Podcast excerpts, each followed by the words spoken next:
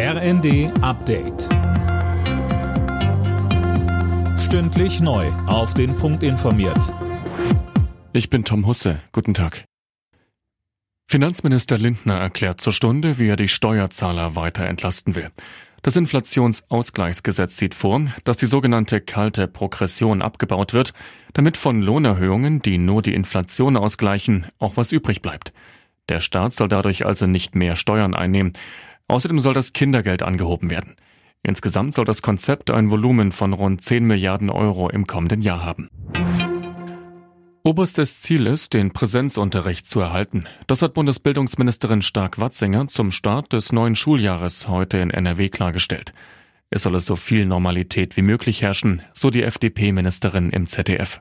Flächendeckende Schulschließungen, davon wird es nicht mehr geben. Wenn in einer Schule bedingt durch Krankheit im Lehrerkollegium, wobei Lehrerinnen und Lehrer sich vorbildlich haben impfen lassen, das muss ich auch sagen, vielleicht vorübergehend mal Unterricht nicht möglich ist, dann kann das sein. Das kann niemand ausschließen. Aber wir müssen eben alles so vorbereiten, dass es nicht so weit kommt, beziehungsweise dass dann auch digitale Medien möglich sind, aber immer nur begrenzt und nicht monatelange Schulschließungen.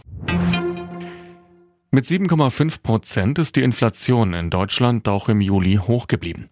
Grund waren vor allem die gestiegenen Energiekosten. Im Jahresvergleich legten sie laut Statistischem Bundesamt fast 36 Prozent zu. Lebensmittel wurden knapp 15 Prozent teurer. Trotz Klimawandels gibt es immer mehr Flüge mit Privatjets. In den vergangenen drei Jahren gab es ein Plus von 7 Prozent.